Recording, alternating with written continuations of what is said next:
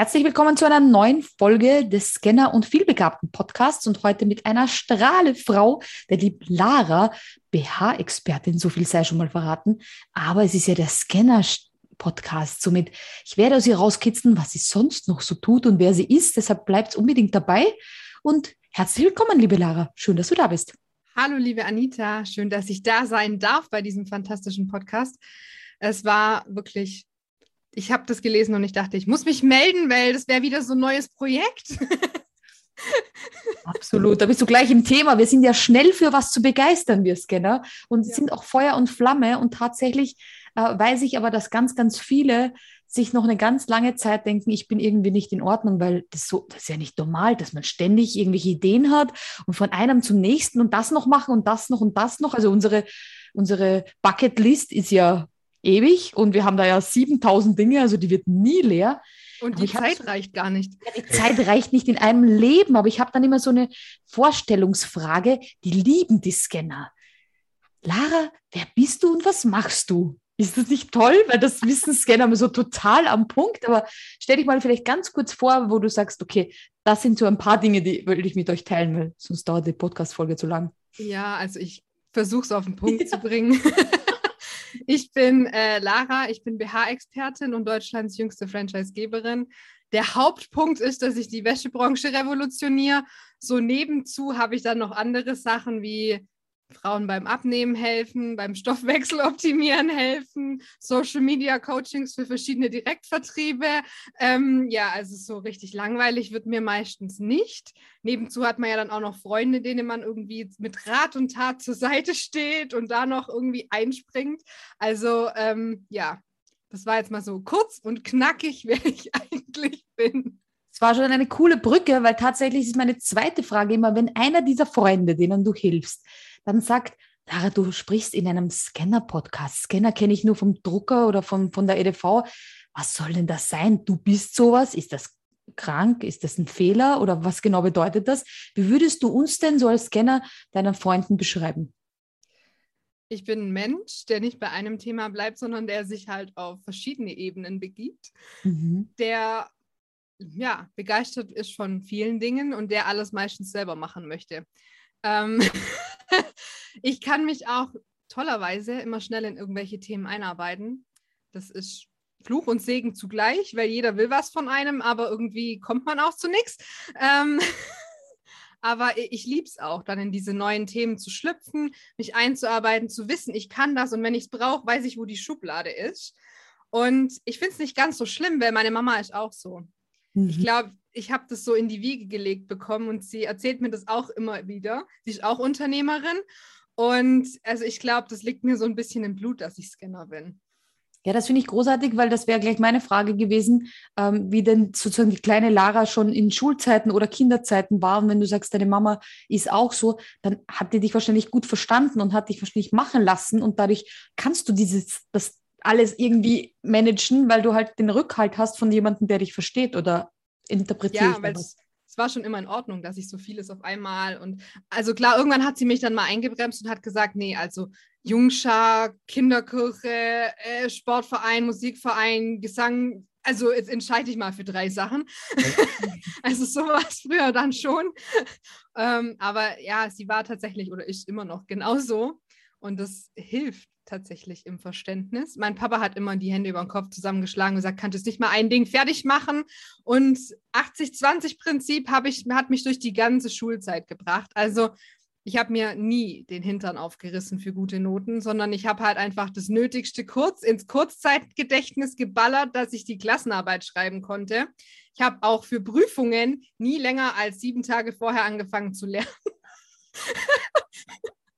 Es hat alles funktioniert. Die Noten waren trotzdem gut. Klar, ich war jetzt keine perfekte Einserstreberschülerin, aber jetzt auch keine richtige Nullnummer, sondern ich habe mich schön im Mittelfeld bewegt, so zwischen zwei und drei, so dass man eben gut durchs Leben kommt. Aber ich habe, wie gesagt, jetzt nicht den übelsten Stress, Lernstress gehabt. Das stimmt. Ich war auch die Abschreibweltmeisterin, glaube ich, bei so Hausaufgaben. Die wollte ich dann irgendwie doch nicht. Und ich habe bis morgens. Ja, und bis zum Abitur tatsächlich, weiß ich heute noch, wie ich eine Woche vor, vor dem Mathematikabitur gesessen bin und mir gedacht habe, ja, jetzt hat es eigentlich auch keinen Sinn mehr zu lernen. Also ich kann das absolut nachvollziehen.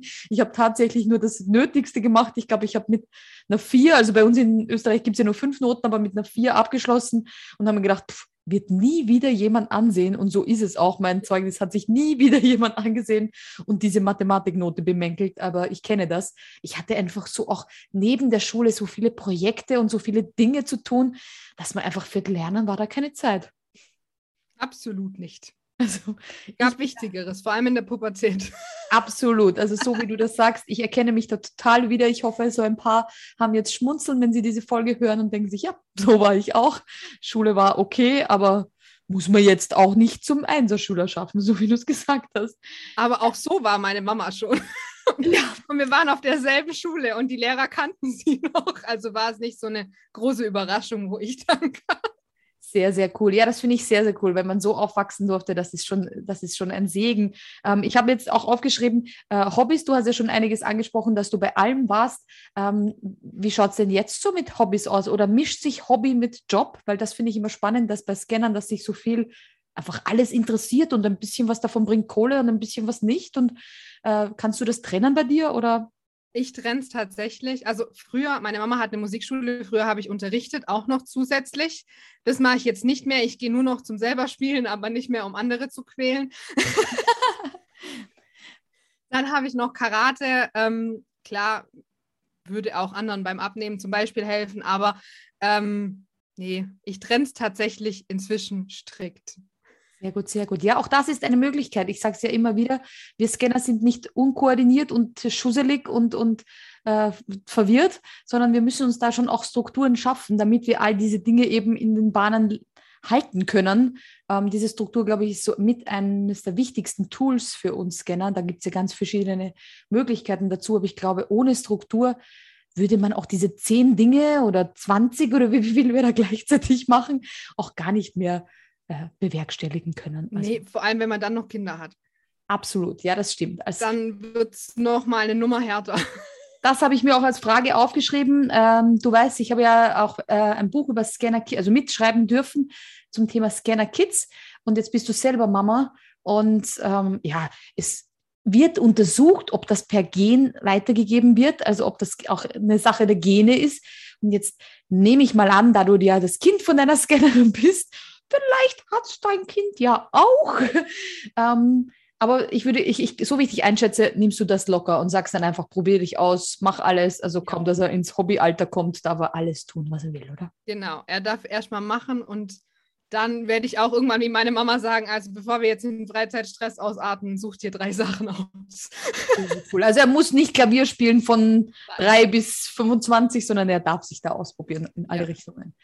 Ja. Sehr, sehr cool. Ja, das ist, finde ich, halt auch wieder Vorteil. Also ich war auch bei der Jungschau und egal, was wir hatten, was wir für Instrumente hatten, was wir für Sport gemacht, wir konnten überall mitmachen. Also wir sind überall multifunktional einsetzbar, egal ob als Teilnehmer oder als Trainer. Ich finde ja auch, als Scanner kann man auch bessere Bindungen zu fremden Menschen aufbauen. Also wenn man in so eine Gruppe geschmissen wird, ist man nicht so lost und spricht mit niemandem und steht so in der Ecke und denkt sich so, hoffentlich redet mich keiner an, sondern man ist eher so offensiv und geht raus und erzählt und knüpft Kontakte. Und das äh, finde ich auch verdammt wichtig, weil nur so kommt man auch an neue Scanner-Ideen. Absolut, absolut. Ich habe mir noch eine Abschlussfrage aufgeschrieben, weil wir jetzt sozusagen sagen, wie toll das ist, Scanner zu sein. Aber es gibt halt manchmal auch so Nachteile oder wo ich sage, da haben wir Scanner halt ein bisschen schwieriger. Also du hast gerade gesagt, du trennst Hobby und Beruf eben da strikt, damit du hier eine Struktur hast. Aber fällt dir noch irgendwas ein, wo du sagst, ja, also ich meine, es ist nicht nur rosa-rot, sondern es ist auch manchmal ein bisschen anstrengend, zu viel im Kopf zu haben. Ja, also ich komme auch manchmal an den Moment, wo ich mich dann selber einschränken muss und sagen muss, nein, du machst jetzt nichts. Du gehst jetzt auf die Couch, machst Netflix an und chillst ein bisschen. und wenn du Urlaub hast, dann tust du auch mal ausnahmsweise gar nichts. Handy weg, keinem Kunden antworten, keinem sonstigen antworten, aber meistens sitze ich dann da und dann sprudelt es trotzdem im Hirn. Das ist nämlich das Problematische. Ähm, ja, oder genau. man möchte einschlafen Mhm. Und es gehen einem eine Milliarden Sachen durch den Kopf. Und zum Glück, die guten Ideen, die bleiben bis zum nächsten Morgen. die schlechten Ideen verschwinden wieder. Ich habe aufgehört, mir irgendwas aufzuschreiben beim Einschlafen, weil sonst kann ich nicht mehr schlafen. Ja. Ähm, und die guten Sachen bleiben zum Glück. Sehr, sehr cool. Ich habe mit der Sandra vorher im vorherigen Podcast-Interview, also da schaut auch gerne rüber zu Sandra, haben, haben wir das gleiche gehabt. Wir haben gesagt, das ist äh, als Scanner das Problem, dass wenn wir in Ruhe sind, also wenn wir dann endlich mal am Strand liegen und sagen, so, und jetzt wird erholt, dann gerade dann kommen uns so viele Ideen, dass eigentlich unser Kopf nicht nur auf Standby ist, sondern permanent on fire. Und egal, was hier kommt, und äh, bei meinem Infoabend habe ich ja gesagt, wenn man dem Scanner das Wort Apfel sagt, geht es in seinem Kopf schon, zick, zick, zick, was gibt es alles für Apfel zu wissen. Und so ist es halt, wenn man unterwegs ist. Egal, ob man wandern mit der Familie ist oder sagt, ich schaue Netflix, dann kommt ein Spruch oder irgendein Satz oder irgend, irgendwas und schon geht es im Scannerhirn ab wie Schmitz Katze. Ja. Oder ich schaue aufs Meer und denke mir dann so, ach, was könnte man da jetzt alles verbinden? Und dann kommt bei mir wieder die Bademode in den Kopf, weil Wasser und ja, oh mein Gott.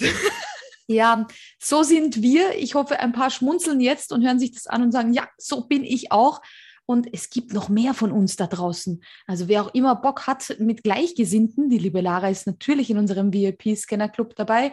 Und wir wollen uns da gemeinsam ähm, ja mit Ideen nur so überschütten, weil da rollt niemand mit den Augen und sagt, was, schon wieder eine Idee, sondern gerade da wollen wir uns gegenseitig unterstützen, schauen, wo wir auch zusammen etwas bewerkstelligen können. Ich freue mich schon auf alle gemeinsamen Projekte, die auch aus diesem Club entstehen werden und kann nur sagen, vielen herzlichen Dank, liebe Lara.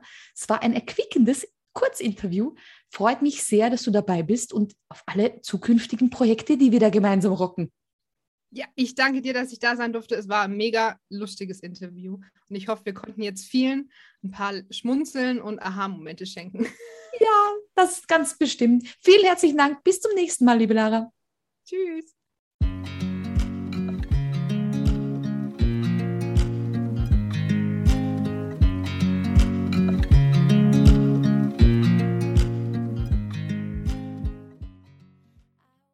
Stopp, stopp, stopp, ich habe noch was ganz, ganz Wichtiges zu sagen. Und zwar findet im, am 15. August auf Mallorca die erste Mastermind für Scanner-Persönlichkeiten statt. Also wenn du auch ein Scanner bist und sagst, boah, krasse Idee. Diese ganzen klugen Köpfe mit all ihren Erfahrungen und ihren Scanner-Genialitäten treffen sich auf der Finca der Familie Reidler und brainstormen, teilen ihre Mastermind-Ideen und du gehst nach Hause mit einem vollen Koffer mit tollen Inspirationen. Dann check auf jeden Fall die Informationen aus und sei mit dabei. Ich freue mich auf dich.